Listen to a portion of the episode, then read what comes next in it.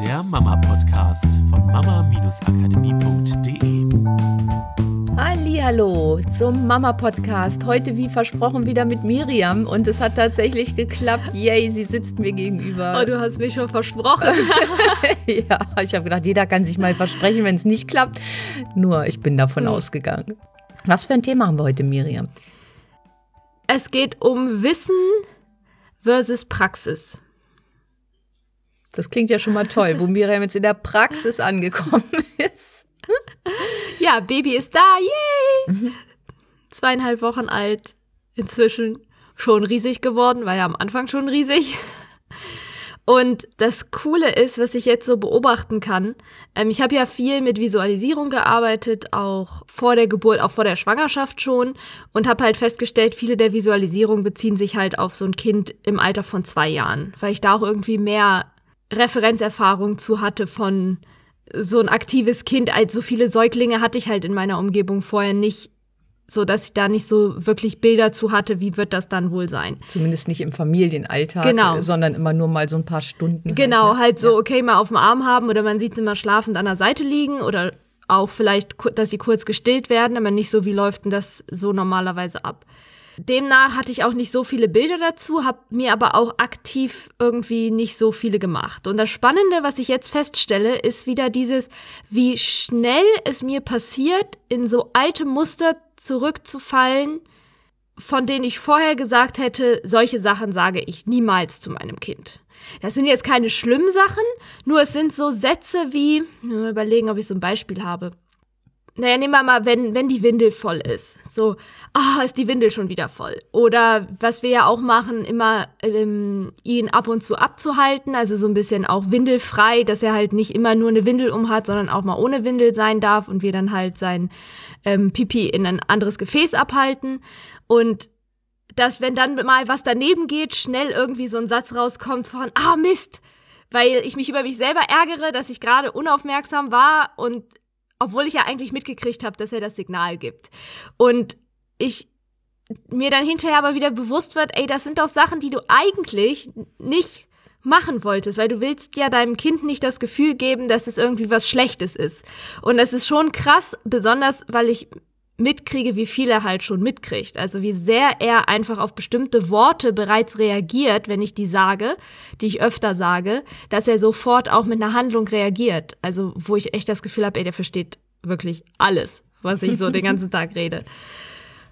Und ja, wo mir einmal wieder bewusst wird, erstens, wie wichtig es ist, konkret zu wissen, wie man es haben will, nur zu wissen, wie man es nicht haben will, hilft halt nicht, weil dann fällt man nämlich in genau die Muster rein.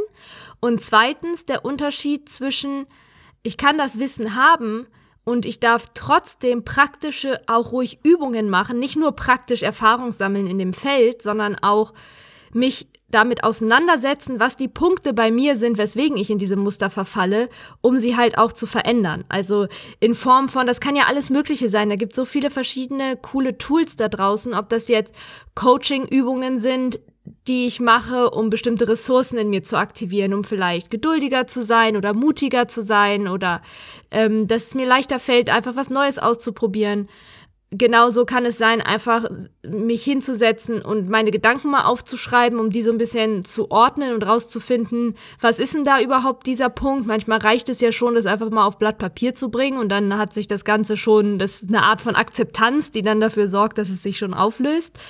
Wie wichtig einfach solche Sachen sind, in die Praxis zu kommen, um die eigenen Gehirnstrukturen zu verändern, um aus diesen Automatismen rauszukommen, weil sonst sind es halt einfach Automatismen, die eben innerhalb von Sekundenschnelle sofort auftauchen und die ja auch auf Erfahrungen beruhen. Also ich merke halt, ich sag halt auch so Sätze, die ich zehntausendfach andere Mütter oder Großeltern oder Tanten, Onkel gehört habe, wie sie das zu ihren Kindern sagen weil es in meinem Kopf noch kein Modell gibt von was will ich denn stattdessen sagen. Und dieses Modell merke ich jetzt, darf ich langsam aufbauen, zumindest in den Bereichen, wo ich es gerne anders machen würde, als das, was ich so im Außen beobachte. Genau, wie du schon gesagt hast, du hast dir das beim zweijährigen Kind vorgestellt, hast das natürlich nochmal anders als beim Baby. Das heißt, du hast das ja noch nicht durchdacht und hast halt auch noch keine Referenzerfahrung dadurch in deinem Gehirn.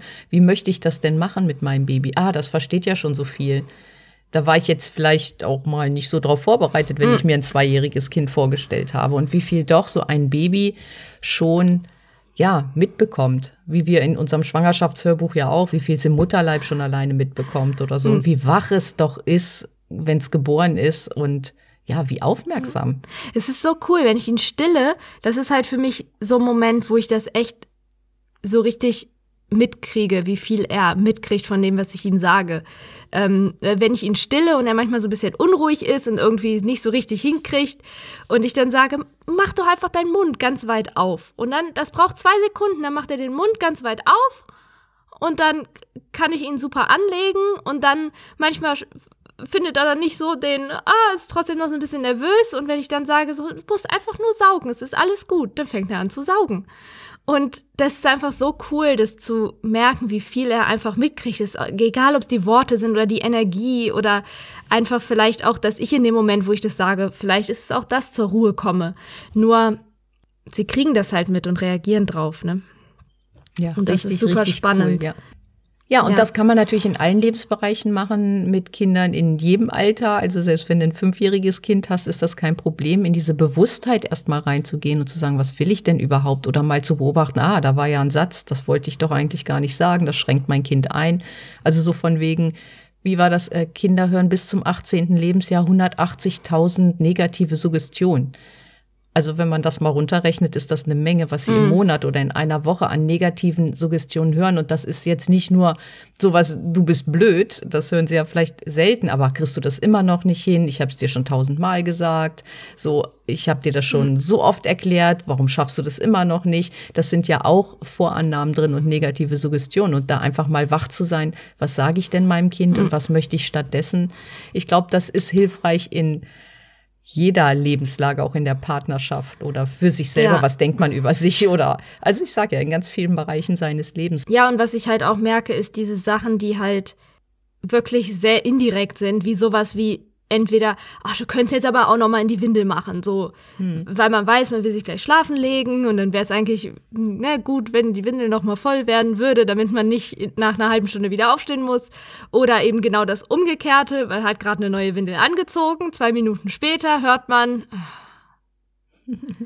den muss ich wohl wieder wechseln und dann kommt so ein Satz wie, oh, hätt das, hättest du das nicht vorher machen können oder so einfach, das ist ja auch nicht direkt zu dem Kind gesagt. Das sind ja eher die eigenen Gefühle, der das eigene. Oh, jetzt muss ich schon wieder aufstehen. Und das sind ja auch ähm, negative Glaubenssätze oder Einschränkungen oder so. Ja, das ist mir einfach wieder sehr, sehr bewusst geworden und ich finde es total spannend, jetzt in diesen Prozess auch reinzugehen und zu schauen, was sind denn die Alternativen, auch im Säuglingsalter, nicht nur im Alter von zwei Jahren, wo wir ja auch viel mit Frusttoleranz und sowas auch schon ganz, ganz viel ja auch drüber gesprochen haben. Über das Säuglingsalter haben ja auch wir nicht so viel drüber gesprochen. Und wo ich wieder festgestellt habe, weswegen wir auch so einen großen Fokus in unserem Kurs auf diesen praktischen Teil gelegt haben. Wir haben ja unheimlich viel Input und auch Wissen in den Kurs gepackt, was auch, finde ich, enorm wichtig ist, um einfach die Hintergründe zu verstehen. Nur, was wir immer gemacht haben, ist, zu jedem Hintergrundwissen und zu jedem Modul und jeder Lektion gibt es immer praktische Anwendungen in Form von Erfolgsübungen, die dafür sorgen, dass man sich mit seinen eigenen, ob's Gedanken, Gefühle, Verhaltensweisen auseinandersetzt, um zu schauen, was ist das, was ich will, was ist das, was ich nicht will, wie kann ich das verändern und da ganz, ganz viele verschiedene Übungen reingepackt, die alle wunderbar funktionieren und wo man sich selber auch so ein bisschen raussuchen kann, was funktioniert für mich am besten, weil es halt so wichtig ist, das in sich selber zu verändern wenn das Kind unruhig ist und ich höre mal in mich rein und ich bin ehrlich zu mir selbst, weiß ich, ich war vorher ganz schön unruhig, bevor der Kleine unruhig geworden ist. Und in dem Moment, wo ich mich dann zum Beispiel auf die Atmung konzentriere und ähm, so eine Atemmeditation mache, merke ich auf einmal, wie seine Augen schwer werden innerhalb von zwei Minuten und er wieder zur Ruhe kommt. wie viel Energie einfach übertragen wird von mir oder auch von meinem Mann. Und das ist natürlich dann wichtig, sich da praktisch mit auseinanderzusetzen. Und deswegen ist der Fokus bei uns im Kurs so groß darauf, eben in diese praktische Anwendung auch reinzugehen, weil das, glaube ich, auch oft die Herausforderung ist. Selbst wenn viele da draußen das wissen, aber wer hat denn da draußen schon, also von den Müttern, eine komplette Coaching-Ausbildung oder ein Psychologiestudium oder ähm, Pädagogikstudium, um da an der Hand irgendwie praktische Anwendungen zu haben von wie kann ich mich selber verändern und regulieren, um das auf mein Kind zu übertragen. Und das ist halt unser Ziel, dieses Wissen weiterzugeben auf eine Art und Weise, wie es für jeden anwendbar ist, ohne dass man eine Coaching-Ausbildung machen muss. Ja, wir müssen sozusagen das Unterbewusstsein mit ins Boot holen und dafür sind die Übungen halt gut. Für den bewussten Verstand logischerweise ist das Wissen total toll. Dadurch weißt ja. du dann, warum du auch die Übungen machen kannst oder solltest. Nur wir werden hauptsächlich von unserem Unterbewusstsein gesteuert, wie Miriam ja jetzt auch wieder feststellt. So automatisch kommen irgendwelche Worte aus dem Mund, wo man erstmal wieder mit dem bewussten Verstand arbeitet. Ah, ich mache es mir bewusst. Wie kann ich das verändern? Aha, die und die Übung könnte ich machen. Mhm. Und dann irgendwann fängt das Gehirn an, das zu generalisieren und einen Automatismus draus zu machen. Und dann ist es im Unterbewusstsein angekommen und alles läuft automatisch. Total cool. Genau, einen neuen Automatismus genau. schaffen. Den Weg vorgeben tut ja. das Unterbewusstsein und nicht der bewusste Verstand. Ja, und wenn du auch eine von den Müttern bist, ähnlich wie ich, die feststellt, dass ähm, sie halt immer mal wieder in so bestimmte Automatismen verfällt, auch wenn vorher dieser Gedanke war, das werde ich niemals sagen oder niemals machen oder das will ich auf gar keinen Fall ähm, mit meinem Kind, für mein Kind, dann ähm, trag dich doch einfach in die Warteliste ein. Wir freuen uns riesig auf dich. Wir sind jetzt so in den letzten Zügen, der Kurs steht. Jetzt ähm, kommt. Wo geboren ist, können wir noch die letzten Videos aufnehmen. Richtig genau. cool, ja. Jetzt kommen so die letzten technischen Sachen, dass wir das natürlich euch auch reibungslos zur Verfügung stellen könnten, ihr darauf zugreifen könnt.